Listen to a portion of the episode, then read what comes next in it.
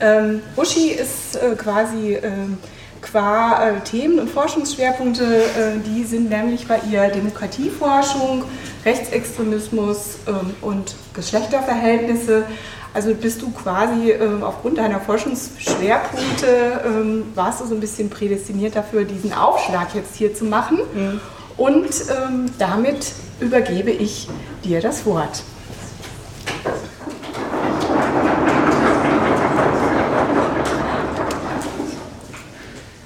Ich hoffe, es ist niemand gekommen mit der Ankündigung heute in der OP. Da ist ein Thema für den Einführungsvortrag genannt worden, den eigentlich eine Kollegin aus der Politikwissenschaft zu Rasse und Rassismus halten wird. Das werde ich nicht.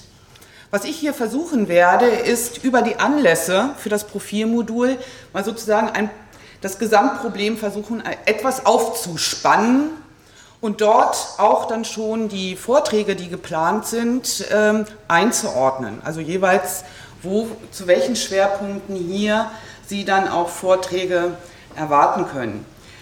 Die konkreten und aktuellen Anlässe, ein solches Profilmodul und eine Ringvorlesung zu dem Thema antidemokratisches Denken in Wissenschaft und Hochschule anzubieten, gibt es viele. Im Nachhinein habe ich mir überlegt, müsste man den Titel eigentlich nochmal erweitern, um diese Anlässe sozusagen insgesamt einzufangen. Antidemokratisches Denken, das aus der Wissenschaft und Hochschule heraustritt. Und das hat folgenden Hintergrund. Hier tritt bei einigen Phänomenen Erkenntnisse, Ideen, die in der Wissenschaft formuliert wurden, aus dem Elfenbeinturm heraus in den politischen Raum. Da ist einmal sind das die antidemokratischen und antiaufklärerischen bis radikal rechten Politik- und Gesellschaftsvorstellungen, die wir sowohl bei Pegida, aber auch bei der AfD vorfinden und hier dann eben nochmal verknüpft mit marktradikalen Denken. Bei Pegida äh, sehen wir zunehmend nicht nur den Lutz Bachmann, sondern auch andere Träger und Trägerinnen von Ideologien, die eher aus, diesem national, aus dieser nationalen Querfront-Ideologie der Weimarer Republik versuchen zu schöpfen. Und teilweise sind das Leute, es ist, sind teilweise Leute aus dem Journalismus, also mit akademischer Ausbildung, die eigentlich mal im linken Spektrum gestartet sind. Ist einer äh, dabei, der hat zum Beispiel sogar die Jungle World mit aus ins Leben gerufen, ist dort dann aber rausgeflogen und ist heute einer der Ideengeber im Hintergrund äh, von Pegida, der versucht, ähnlich wie die konservative Revolution in der Weimarer Republik, Denkelemente aus der Linken zu verknüpfen mit nationalistischem und völkischem Denken. Deswegen nationale Querfront-Ideologie, die also rechts und links versucht äh, miteinander zu verbinden. Bei der AfD ist es offenkundig im Zentrum Professoren, Hochschullehrer im Wesentlichen aus der Ökonomie, Bernd Lucke, der selbst aus der Universität herausgetreten ist, um diese Partei zu gründen. Und er in seinem Vorgehen und seinem Herangehen bei der Gründung der AfD und im Wahlkampf zur Bundestagswahl nochmal verstärkt, versucht marktradikales Denken in Einklang zu bringen mit nationalistischem Denken und gruppenbezogener Menschenfeindlichkeit.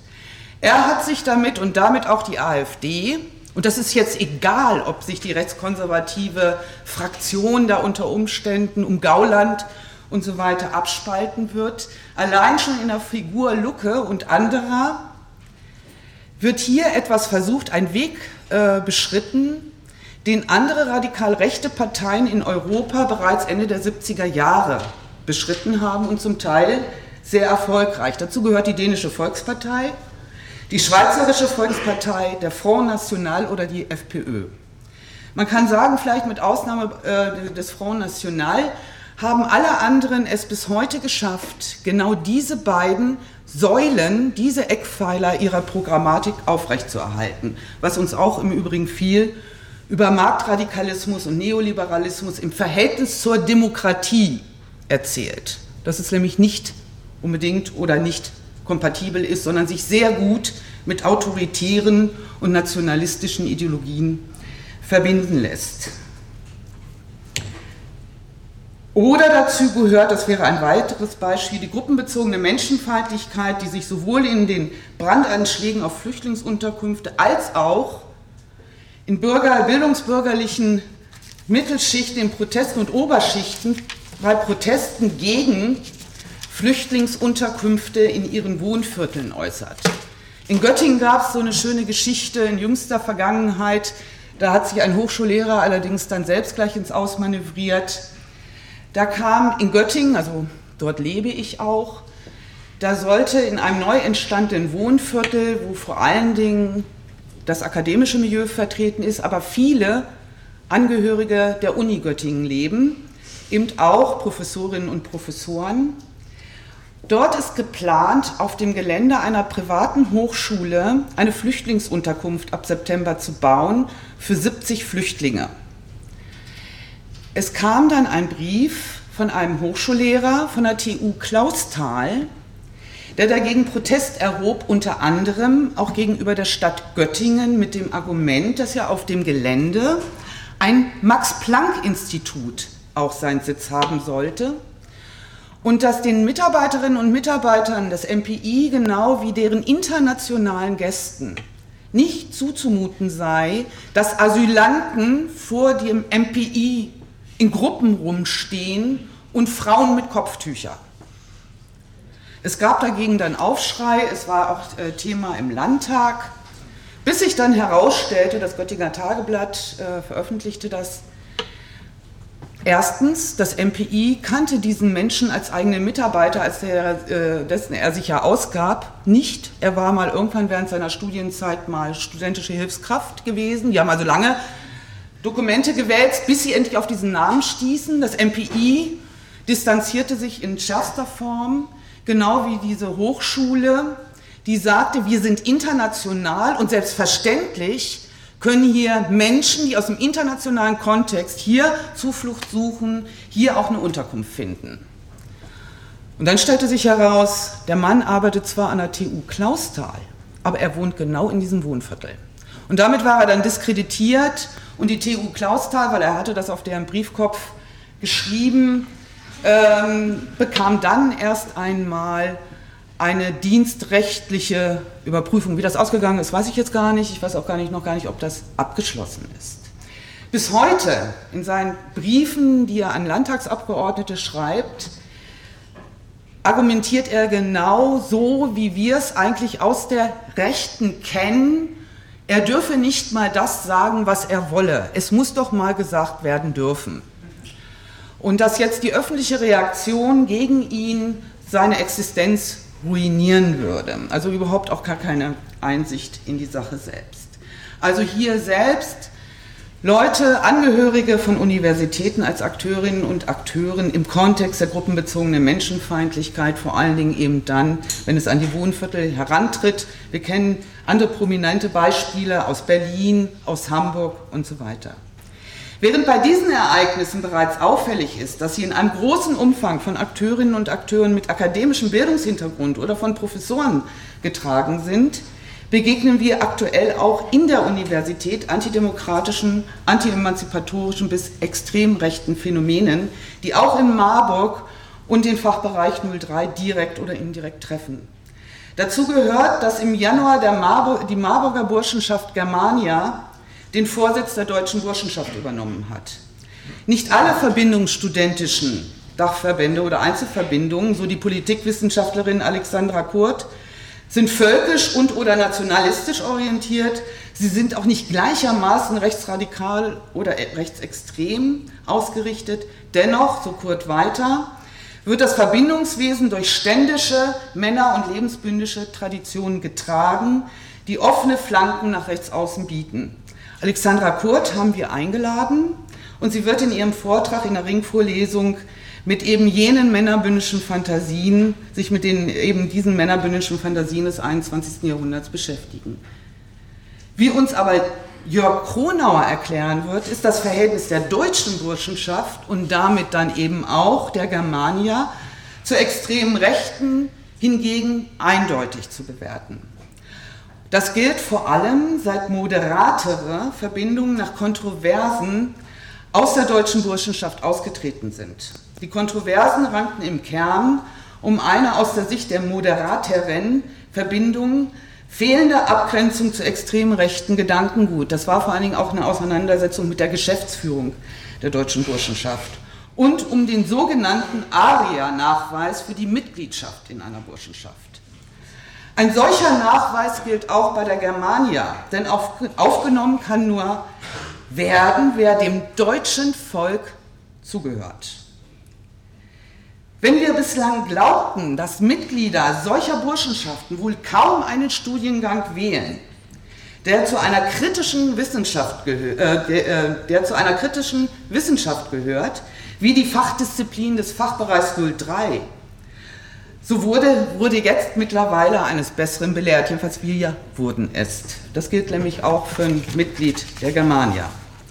Interessanterweise, aber nicht überraschend, erleben wir vor allem in Lehrveranstaltungen zur Geschlechterforschung, wie Mitglieder von Verbindungen oder Studierende mit anti-emanzipatorischer Haltung Stimmung machen, nicht mehr verdeckt, sondern unverhohlen offen. Vielleicht auch deshalb, weil bei uns in der Politikwissenschaft Politik und Geschlechterverhältnisse ein Pflichtmodul im BA ist. Es müssen also alle durch. Offenkundig provoziert eine Auseinandersetzung mit dem Geschlechterverhältnis als hierarchisches, also auch als Herrschaftsverhältnis ein solches Outing. Denn solche Studierende durchlaufen andere Module, zumindest für Lehrende, eher unauffällig. Eine materialistisch-feministische Analyse von Geschlechterverhältnissen, wie sie hier vertreten wird, wirkt besonders provokant und auch bedrohlich, denn sie stellt Ungleichheitsvorstellungen und hier natürliche Ungleichheitsvorstellungen und männliche Herrschaftsansprüche im traditionalistischen, anti-emanzipatorischen und rechten Denken grundlegend in Frage. Damit bestätigt sich zugleich die zentrale Bedeutung eines hierarchischen Geschlechterverhältnisses mit seinen ungleichheitsbegründeten Konstruktionen von Weiblichkeit und Männlichkeit für rechte Gesellschaftsvorstellungen und Ideologie, wie sie die feministische Rechtsextremismusforschung identifiziert. Das Outing ist also gleichzeitig eine Bestätigung der Forschungsbefunde.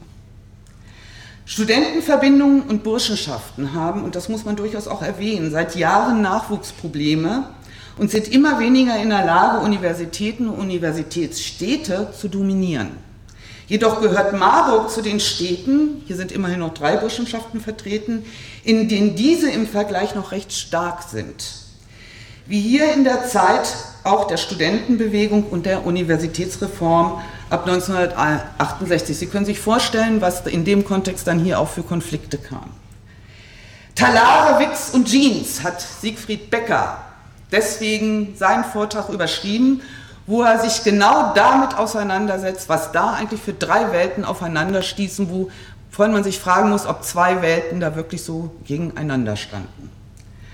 Aber noch einmal zurück zum Antifeminismus und auch Antigenderismus, der sich hier in der Lehre Bahn bricht, jedenfalls für uns, Lehrende, uns Lehrende offenkundig.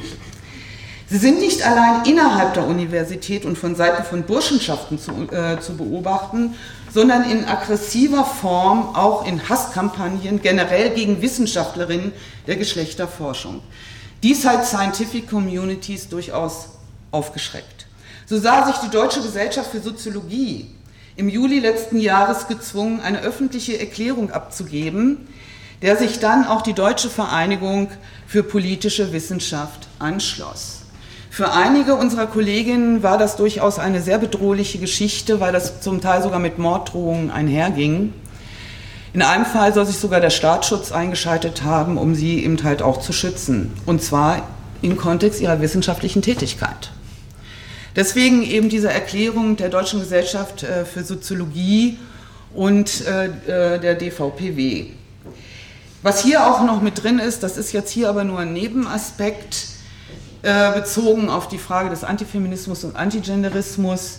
Wir erleben auch stärker noch als in den 90er Jahren ähnliche Kampagnen und Drohungen gegenüber Wissenschaftlerinnen und Wissenschaftler der Rechtsextremismusforschung. Können, ich kann sagen, zum Glück so noch nicht betroffen. Das sind eher mal von einem NPD-Geschäftsführer aus Bayern wenn ich mal zum Internationalen Frauentag irgendwo aufgetreten bin und zum Thema Rechtsextremismus und Gender äh, referiert habe, eine etwas blöde Mail, aber noch keine Drohung.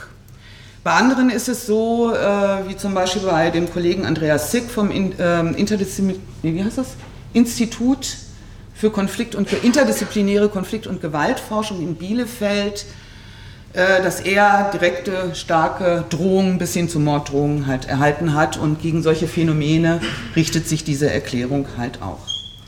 Im August, dieses hier war im ähm, Anfang im Juli, Juli, Juli 2014, im August erschien in der Wochenzeitung Die Zeit online ein Artikel mit dem Titel Brutale Drohungen im Netz, Hass und Hetze gegen Geschlechterforscherinnen.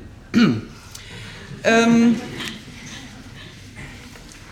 was ich eigentlich eher interessant fand, deswegen habe ich jetzt den Artikel und keine Auszüge davon hier jetzt äh, nochmal auf Folie gebracht, waren die Kommentare zu dem Artikel. Ich habe sie damals schon gleich gelesen, als es veröffentlicht war. Viele von denen sind jetzt gelöscht. Sie wissen, Redaktionen müssen dann bestimmte Leserkommentare, und hier man, braucht man nicht gendern, nach der äh, Diktion nehme ich an, äh, es sind zum Teil die drei, die ich Ihnen gleich zeigen werde, von Männern auch formuliert. Die aggressivsten sind rausgenommen worden, man sieht das immer noch als Leerstellen ähm, online. Mittlerweile sind um die 700 eingegangen seitdem und die ersten drei waren diese.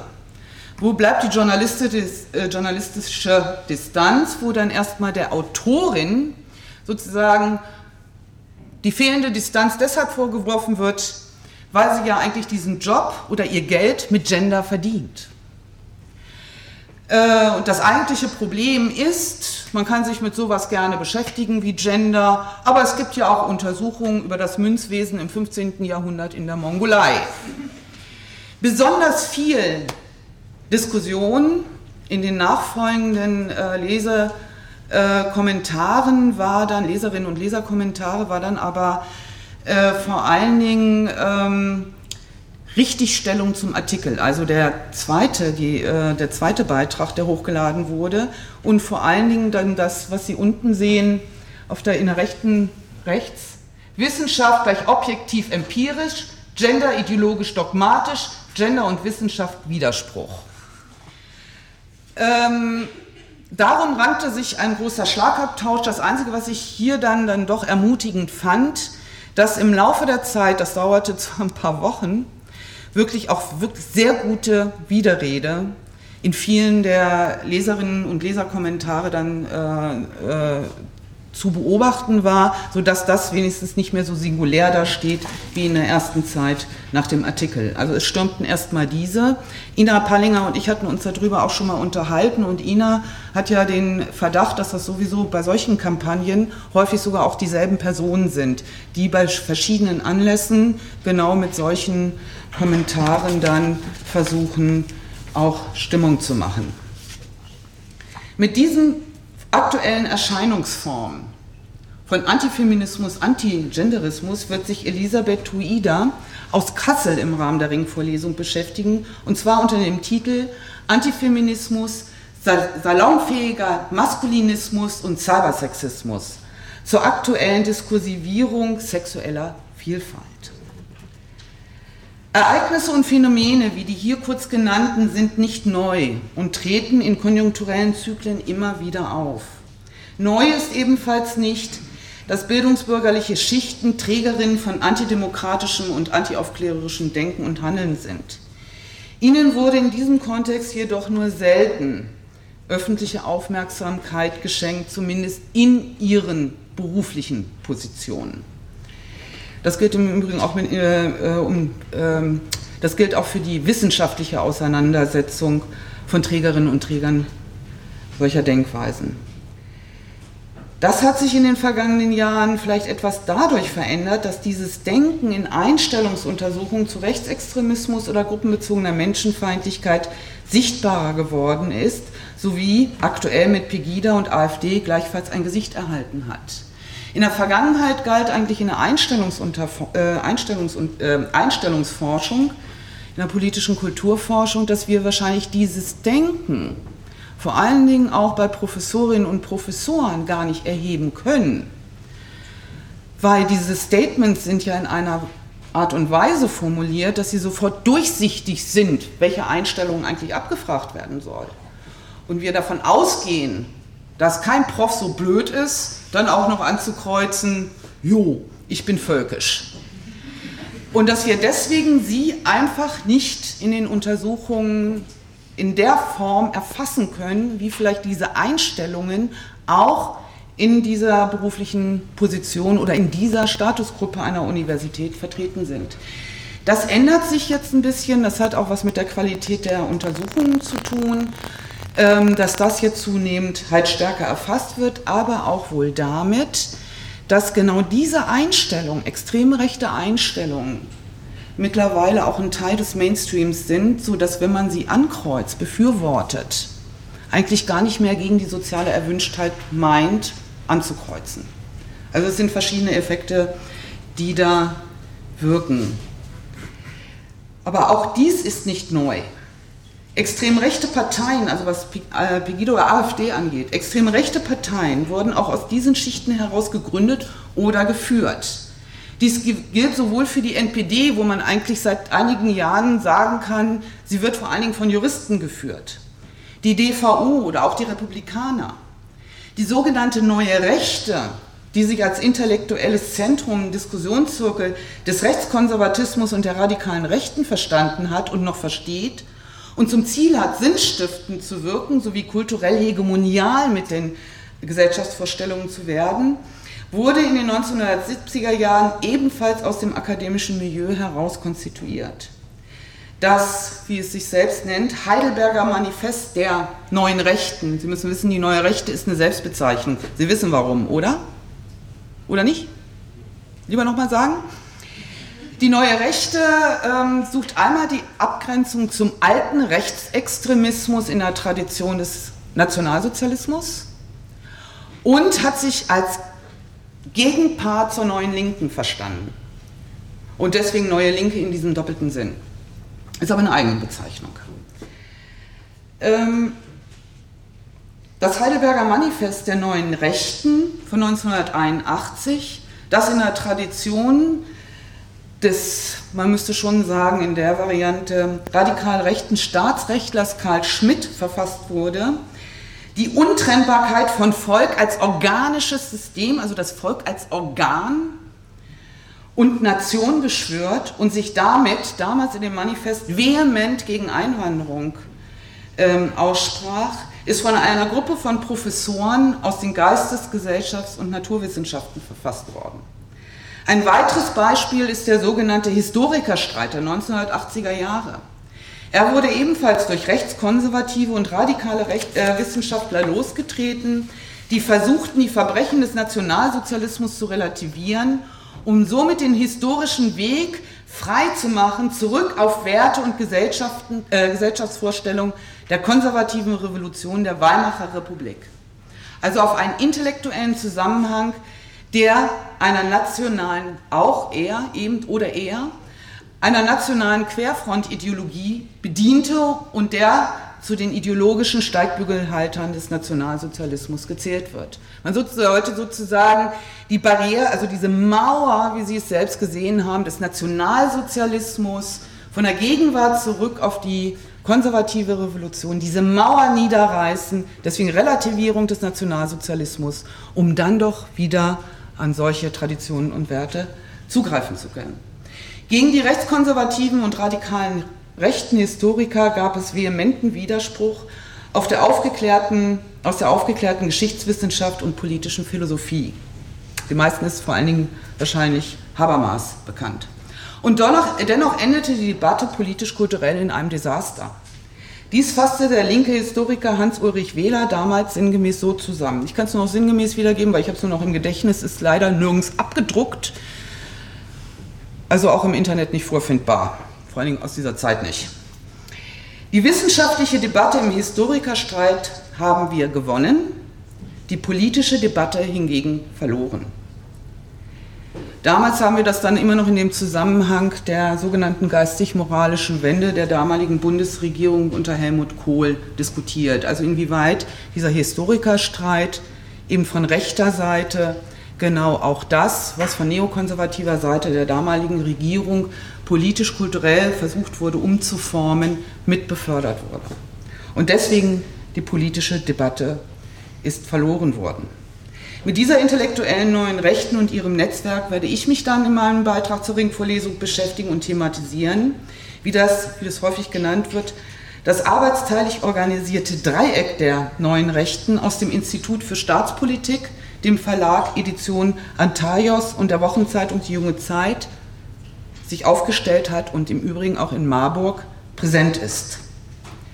Es ist mir deshalb auch so wichtig, weil häufig Studierende, weil sie es nicht wissen, oft auf Studien des Instituts für Staatspolitik in ihren schriftlichen Hausarbeiten zurückgreifen, weil dort sozusagen es so aussieht, als ob wissenschaftliche Expertise zur Verfügung gestellt wird.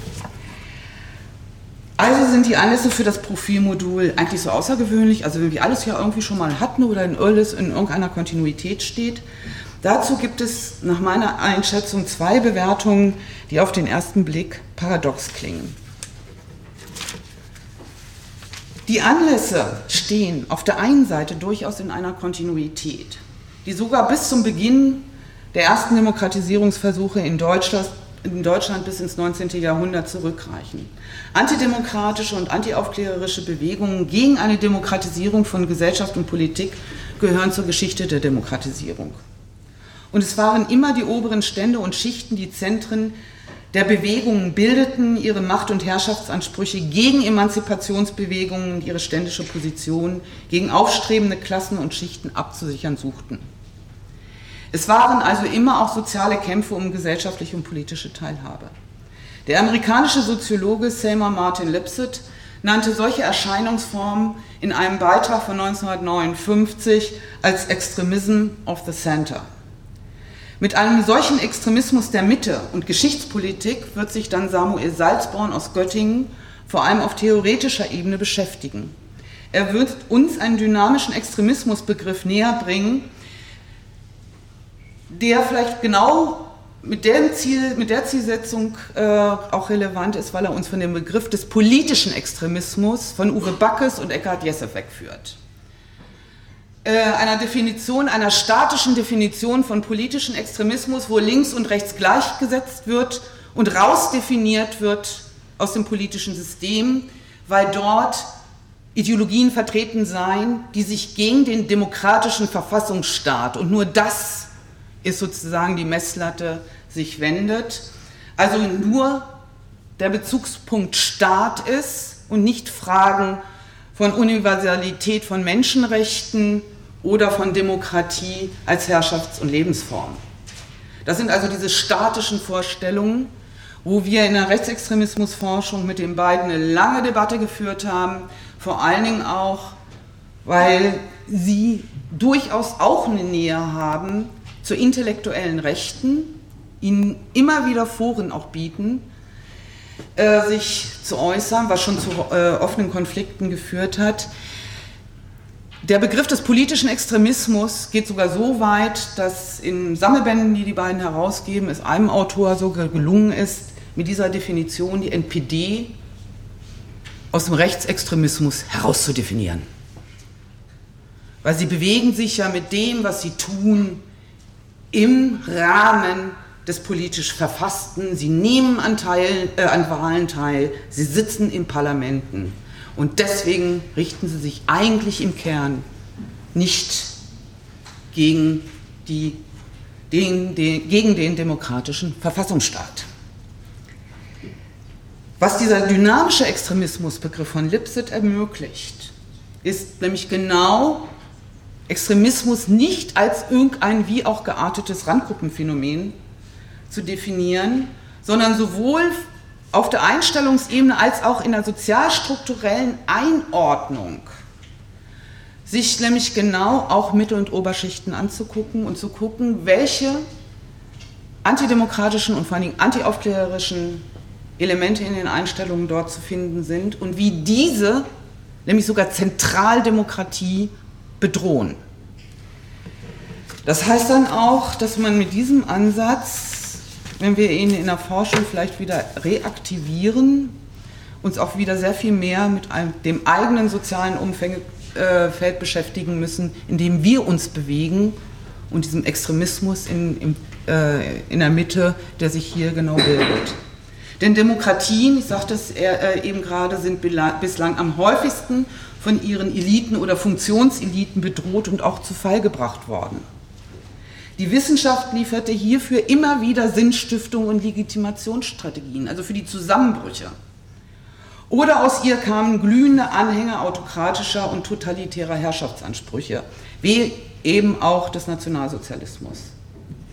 Aus dem Institut für Philosophie gibt es die Bereitschaft, sich genau mit dieser Geschichte auseinanderzusetzen.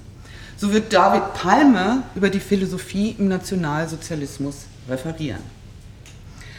Vor diesem Hintergrund ist es also unerheblich, ob die geschilderten Anlässe außergewöhnlich sind oder nicht. Sie bedürfen in jedem Fall einer wissenschaftlichen Auseinandersetzung und kritischen Reflexion und Selbstreflexion.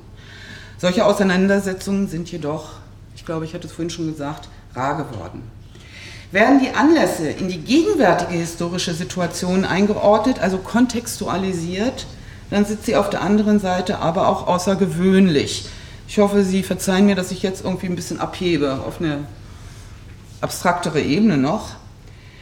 Können wir sagen, dass in der Vergangenheit antidemokratisches, antiaufklärerisches und rechtes Denken im jeweiligen historischen Prozess Gegenbewegungen zur Demokratisierung gewesen sind, muss nach den aktuellen Diskussionen und Befunden, etwa in der Demokratieforschung, davon ausgegangen werden, dass erstens weltweit demokratische Transformationsprozesse stagnieren oder in autokratische Gegenwellen umschlagen und zweitens etablierte liberale Demokratien zum Teil massiv an Qualität verlieren, also auch hier eine weitere Demokratisierung gestoppt ist.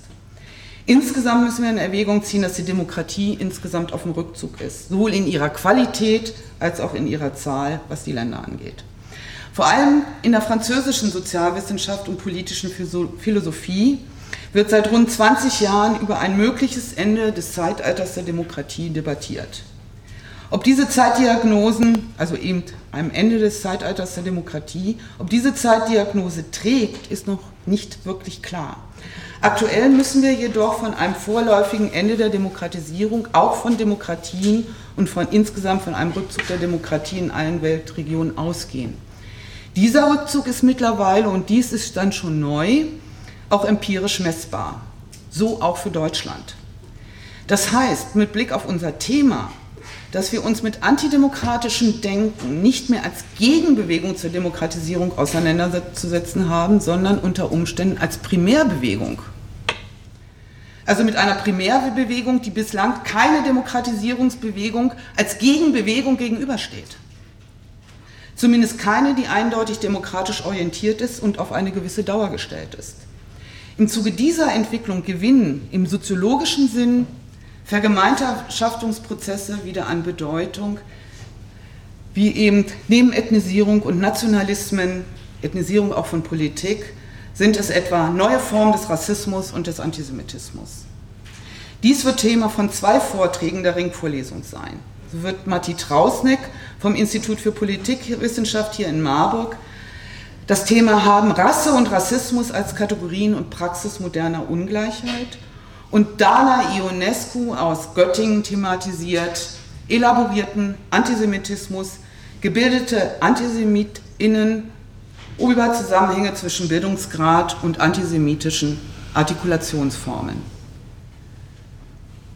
Soweit können wir der, also zu, zu fragen, inwieweit das, was wir an antiaufklärerischen und rechten Denken beobachten, eher ein Ausdruck ist, vor allem wenn wir Pegida mit einbeziehen und ähnliche Erscheinungsformen, eine Primärbewegung sind und eben nicht mehr eine Gegenbewegung zur Demokratisierung, weil eine Gegenbewegung bedeutet immer, es gibt eine Primärbewegung und diese Primärbewegung, also Emanzipationsbewegungen, sind im Augenblick nicht mehr sichtbar.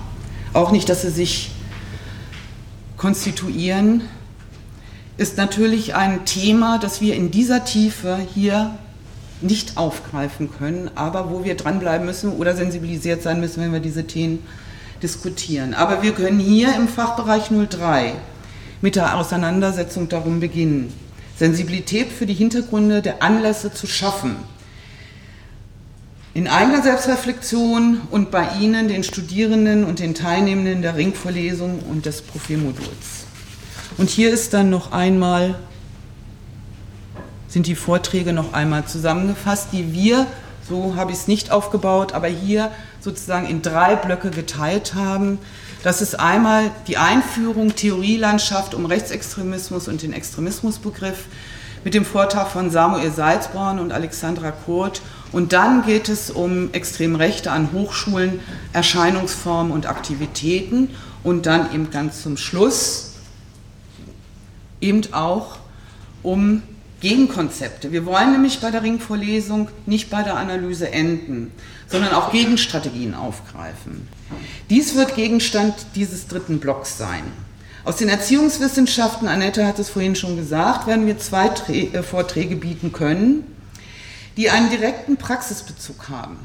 So werden Rainer Becker und Tina Dürr zu Beratungstätigkeiten im Kontext von Rechtsextremismus referieren. Ich gehe dabei äh, davon aus, dass es sich hierbei um Erfahrungen handelt, die im Rahmen von Rote Linie, Hilfe zum Ausstieg vor dem Ausstieg, äh, dass es hier um diese Erfahrung im Rahmen dieses Programms in Hessen geht.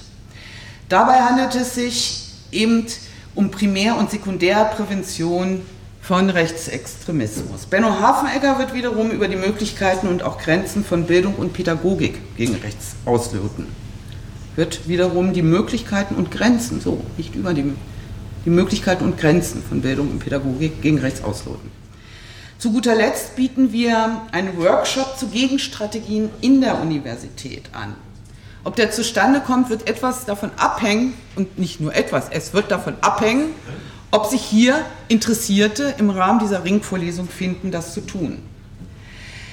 Einen solchen abzuhalten. Er wird von mir gemeinsam mit einer Vertreterin der ÖH in Wien durchgeführt. Die ÖH sind die österreichischen Hochschülerinnen und Hochschüler, sozusagen die verfasste Studierendenschaft dort. Und diese Vertreterin der ÖH ist Judith Götz. Warum machen wir das? Ich habe mit meinen Ausführungen zumindest versucht klarzumachen, dass wir uns mit antidemokratischem Denken, das in die und aus der Wissenschaft tritt, wieder verstärkt beschäftigen müssen. Universitäten wie Bielefeld oder Gießen haben bereits Konzepte und Kampagnen entwickelt, wie mit antidemokratischem Denken und extrem rechten Gruppen in der Universität umgegangen werden kann. In Bielefeld läuft eine solche Kampagne unter dem Motto Uni ohne, ohne Vorurteile. In diesem Kontext geht es darum, wie in Lehrveranstaltungen mit rechten oder rassistischen Äußerungen umgegangen werden kann oder wie sich auch Studierende gegen solche wehren können. Es ist eine Kampagne, die sich nicht auf einen Fachbereich beschränkt, sondern die zum Thema und Statement einer Gesamtuniversität geworden ist. Ähnliches gilt für Gießen. Hieran möchten wir, wir gern anschließen. Das heißt, in dem Workshop sollte es um die Frage gehen, welche Gegenstrategien und Kampagnen sollen an der Philipps-Universität etabliert werden, um auf antidemokratisches Denken, auf Burschenschaften und Diskriminierungen zu reagieren? Die ÖH in Wien weist hierfür Expertise auf, vor allem in der Auseinandersetzung mit der deutschen Burschenschaft. Mich persönlich, muss ich sagen, haben deren Aktivitäten, das sind im Zentralen sogar vor allem Frauen, die die tragen, äh, tief beeindruckt. Die hatten mich mal ähm, eingeladen gehabt, zusammen mit Alexandra Kurt. Und ich habe mich auch zweimal mit, mit Judith Götz getroffen und äh, habe dabei dann mitbekommen, welche Kampagnen auch äh, von Seiten der Studierenden gegen die deutsche Burschenschaft ihren Bällen und anderen Veranstaltungen dort sehr wirkungsvoll auch organisiert werden. Und das schon seit vielen, vielen Jahren. Also es bleibt bei einer Kontinuität sozusagen ähm, der Reaktion gegen die Burschenschaft. Deswegen hatten wir uns überlegt, Judith Götz einzuladen, die da jahrelange Erfahrungen bereits hat. Und zwar auch, ich glaube, es nennt sich genau ähnlich wie hier aus dem Frauen- und Lesbenreferat ähm, der ÖH und würden dann mit ihr versuchen, vielleicht Konzepte und Forderungen auch äh, zu entwickeln, die wir dann auch ans Präsidium der Universität richten könnten. Ja, in der Hoffnung, vielleicht kriegen wir auch so eine Kampagne. Es hängt etwas von Ihrer Mitarbeit ab und ich hoffe, Sie werden durch die Ringvorlesung motiviert, daran teilzunehmen. Ich werde darauf dann irgendwann nochmal zu sprechen kommen, äh, um zu fragen, wer Interesse hat, genau an so einem Workshop teilzunehmen. Dass ich nochmal darauf zurückkommen werde, und jetzt komme ich schon auf eine formale Geschichte, die im Zusammenhang mit solchen Veranstaltungen immer relevant sind. Annette Henninger und ich unterstützt, haben ja die, äh, ähm, die Initiative zu diesem Profilmodul und Ringvorlesung unterstützt. Gemacht haben es die vorhin genannten, die beiden Fachschaften und die äh, Mitarbeiterinnen und Mitarbeiter auch auf Dekanatsebene. Wir beide sind aber auch dafür zuständig, hier gegebenenfalls das Hausrecht auszuüben. Das heißt, wird es im Rahmen dieser Ringvorlesung zu Störungen kommen, rassistischen Äußerungen oder ähnlichem, werden wir beide entsprechend der Regeln, die es dafür gibt, das Hausrecht im Namen der Präsidentin ausüben und dann hier auch klar sagen, wo die Grenzen sind. So viel dann auch nochmal zu unserer Rolle, die wir dann haben.